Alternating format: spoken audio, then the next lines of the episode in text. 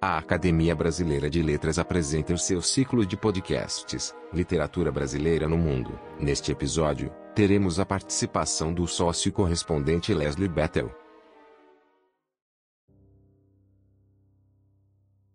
Olá! Em nome da Academia Brasileira de Letras, o locutor que lhes fala, Antônio Torres, agradece a todas e todos pela audiência e saúda o sócio correspondente da Casa de Machado de Assis na Grã-Bretanha, Leslie Bettel, que vai nos falar dos historiadores ingleses na historiografia brasileira. Diretor do Centro de Estudos Brasileiros da Universidade de Oxford, o historiador Leslie Bettel coordenou, editou e escreveu muitos capítulos da monumental Cambridge History of Latin America com 11 volumes publicados desde 1984 e da qual se derivaram inúmeras publicações. Além disso, essa obra se tornou a principal referência internacional para a história da América Latina. Pela cuidadosa pesquisa, o volume sobre a ação britânica na abolição do tráfico de escravos para o Brasil é considerado um marco historiográfico tanto no que se refere ao tráfico como às relações entre o Brasil e a Grã-Bretanha. Destaca-se também nessa história o capítulo sobre o imperialismo britânico e a Guerra do Paraguai, que inova ao demonstrar a inconsistência da tese de que a guerra teria sido incentivada pelos interesses comerciais britânicos. Em toda a sua carreira, o historiador Leslie Bettel manteve estreito contato com o Brasil e a ABL, na qual ocupa a cadeira 16 do quadro de sócios correspondentes na sucessão a José Saramago. Professor visitante do Instituto de Pesquisas do Rio de Janeiro em 1979, ao longo do tempo ele estabeleceu contatos e realizou trabalhos em conjunto com historiadores e cientistas sociais do país, assim como tem participado dos conselhos editoriais das nossas principais revistas ligadas à historiografia brasileira. Com a palavra, o incansável promotor da cultura e da ciência brasileira no Reino Unido, nosso caríssimo confrade Leslie Berton. Historiadores ingleses na historiografia brasileira. Robert Southey. A primeira história do Brasil sob a colonização portuguesa, para tratar todos os três séculos, desde o começo do século XVI até o começo do século XIX, foi escrita pelo jovem poeta revolucionário inglês Robert Southey. Foi baseada em pesquisa extensiva na biblioteca do seu tio, o capelão anglicano da comunidade dos negociantes britânicos, primeiro em Oporto, depois em Lisboa, que era um grande colecionador dos livros raros e manuscritos portugueses. Southey nunca visitou o Brasil. The History of Brazil foi publicado em três volumes, 2.300 páginas. O primeiro em 1810, dois anos depois a chegada da corte portuguesa no Brasil. O segundo, em 1817, o terceiro, com uma conclusão final, A View of the State of Brazil, de 200 páginas, em 1819. O que eu fiz, Saudi escreveu, é, em muitos aspectos, imperfeito. É, contudo, uma grande realização. E daqui Há alguns séculos, quando o Brasil tornou-se um país grande e próspero, uma nação poderosa, o que um dia será, eu deverei ser considerado com a primeira pessoa que tentou dar uma forma consistente à sua história crua, desconectada, negligenciada. Lord Byron, o grande rival e inimigo de Southey, entretanto, descreveu a história como o melhor remédio para a insônia que ele conhecia. A história de Southey foi, em certa medida, obscurecida pela história geral do Brasil antes de sua separação e independência de Portugal, do historiador brasileiro Francisco Adolfo de Vanhagen, publicado em dois volumes nos meados do século XIX. Embora a de Salve tenha sido muito elogiada pelos historiadores posteriores do Brasil colonial, como João Capistrano de Abreu e Manuel de Oliveira Lima. Capistrano de Abreu julgou a história de Vanhagen inferior da história de Salve, como forma como concepção, mas somente a esta. O livro de Maria Odila de Silva Dias, O Fado do Homem Branco, Robert Southey, historiador do Brasil, é uma análise excelente das ideias de Southey e com o contexto político, intelectual e cultural no qual a história foi escrita. Charles Boxer, sem nenhuma dúvida, o mais importante historiador estrangeiro, escrevendo sobre o Brasil colonial no século XX, foi o historiador inglês Charles Boxer.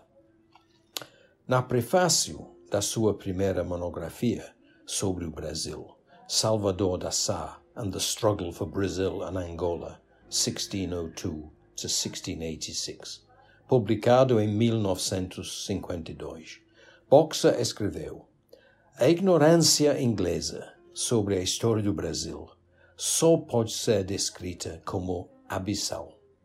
Quase nenhuma linha tem sido escrita sobre o período colonial desde a história de Salve.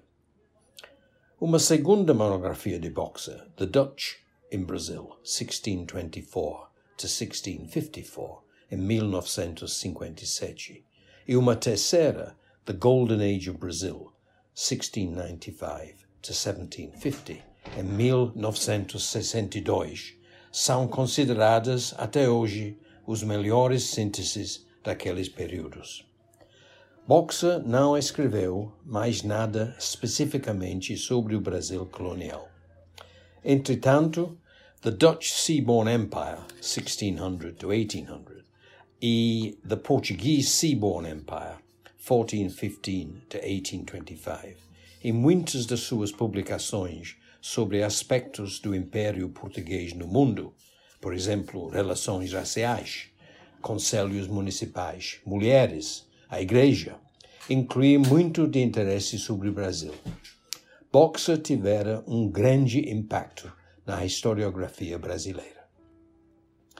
Três historiadores ingleses da geração seguinte de Boxer também fizeram contribuições importantes sobre Brasil colonial.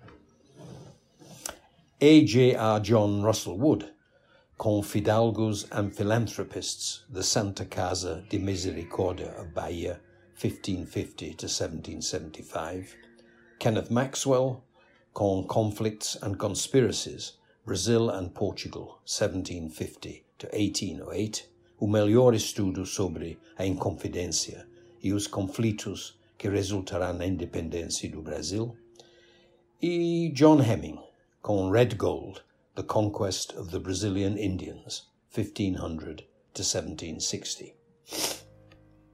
Sobre a história do Brasil nos séculos XIX e XX, John Armitage. The History of Brazil from the period of the arrival of the Braganza family to the Abdication of Dom Pedro I, de John Armitage, publicou, publicado em dois volumes em 1836. Foi a primeira história do período de 1808 até 1831. Foi planejada para ser uma continuação da história de Salve. Armitage passou oito anos no Rio de Janeiro como negociante e sua história foi baseada em documentos estatais e outras fontes primárias, mas também nos livros na biblioteca do seu amigo, o jornalista e político brasileiro Evaristo da Veiga. A história de Armitage permaneceu por muito tempo o texto fundamental para todos os historiadores posteriores do período da independência do Brasil. Mais de 100 livros sobre o Brasil no século XIX foram escritos pelos chamados viajantes ingleses. Henry Costa, John Lukács, Maria Graham, Richard Burton, todos analisados no meu livro Brazil in Books by British and Irish Authors. Eles constituem uma, uma fonte principal para todos os historiadores brasileiros do Império e da Primeira República. Mas, evidentemente, os autores não foram historiadores. Uma exceção é J.P. Wildman, um engenheiro civil inglês que viveu em Rio Grande do Sul por muitos anos. Seu livro Brazilian Exchange, The Study of an Inconvertible Currency, publicado em Buenos Aires em 1896, foi a primeira análise sistemática da história financeira do Brasil, eh, cobrindo o período de 1860 a 1894. Todos os historiadores econômicos brasileiros que escreveram sobre este período utilizaram o livro de Wellman. Muitos historiadores brasileiros foram influenciados por pensadores ingleses do século XIX, que também não foram necessariamente historiadores. Talvez o melhor exemplo seja a ressonância das ideias de John Ruskin e William Morris nas obras de Gilberto Freire. O assunto do livro Gilberto Freire, um vitoriano dos trópicos, por Maria Lúcia Palares Burke. Maria Lúcia é esposa do historiador inglês de Cambridge Peter Burke, cujas obras, especialmente Varieties of Cultural History e What is Cultural History, foram adotados amplamente pelos historiadores culturais brasileiros. No século XX, Historiadores ingleses fizeram contribuições significativas sobre a história do Brasil dos séculos XIX e XX, assim como o Brasil colonial. John Hemming, por exemplo, publicou mais dois livros sobre a história da Amazônia e os povos indígenas.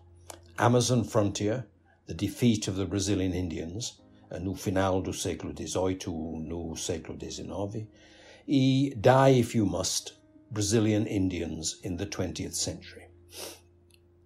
Meu próprio livro, The Abolition of the Brazilian Slave Trade, Britain, Brazil and the Slave Trade Question, 1807 to 1869, continua a ser considerado, depois de 50 anos, um ponto de referência para historiadores brasileiros que trabalham sobre o tráfico de escravos e sua abolição. Outros livros e ensaios meus contribuíram aos debates entre historiadores brasileiros sobre a independência do Brasil, o império informal inglês no, no Brasil no século XIX, a Guerra do Paraguai, a abolição da escravidão, Joaquim Nabuco como abolicionista, jornalista e diplomata, democracia, populismo e esquerda, na política brasileira no século XX e o Brasil como parte da América Latina. Eu gosto de acreditar que é a History of Latin America, que eu organizei em 12 volumes pela editora da Universidade de Cambridge, dentro do qual, a propósito, a história do Brasil é central, e que foi publicada em português em 10 volumes pela editora da Universidade de São Paulo entre 1997 e 2018. Introduzir uma geração inteira de historiadores e estudantes de história brasileiros à história da América Latina.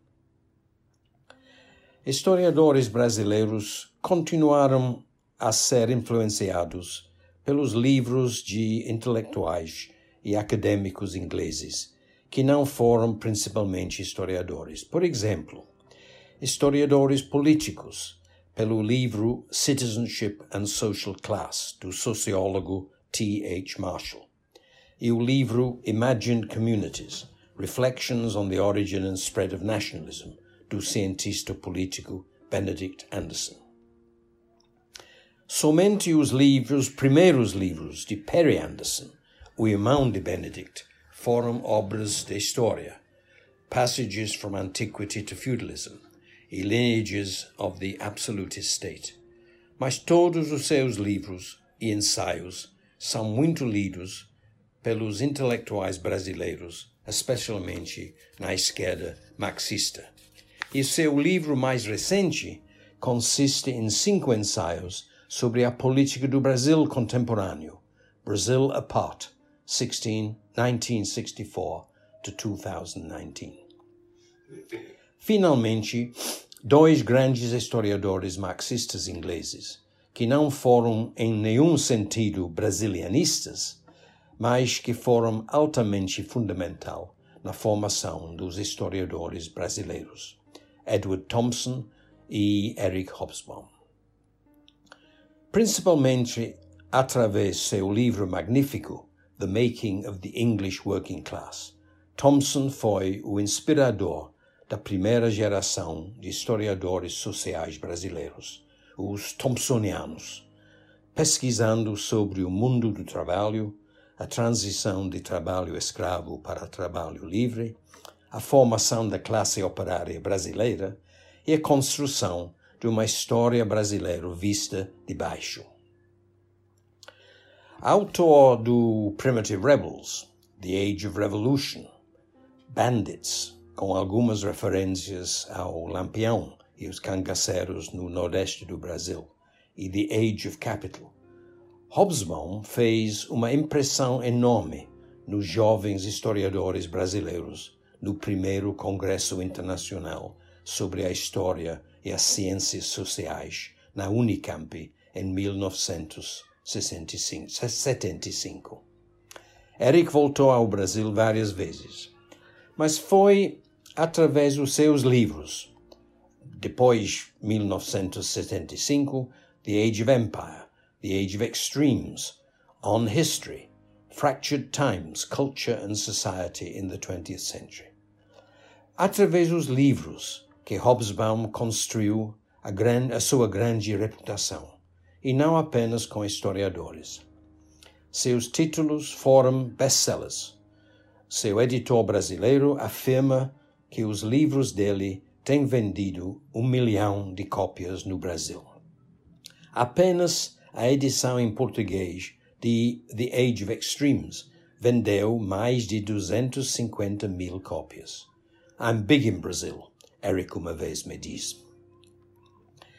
Se talvez a minha Cambridge History of Latin America foi uma introdução à história da América Latina, o quarteto famoso de livros de Hobsbawm sobre o século XIX longo e o século XX curto, The Age of Revolution, The Age of Capital, The Age of Empire and The Age of Extremes, certamente apresentou aos historiadores brasileiros e ao público brasileiro em geral a história global.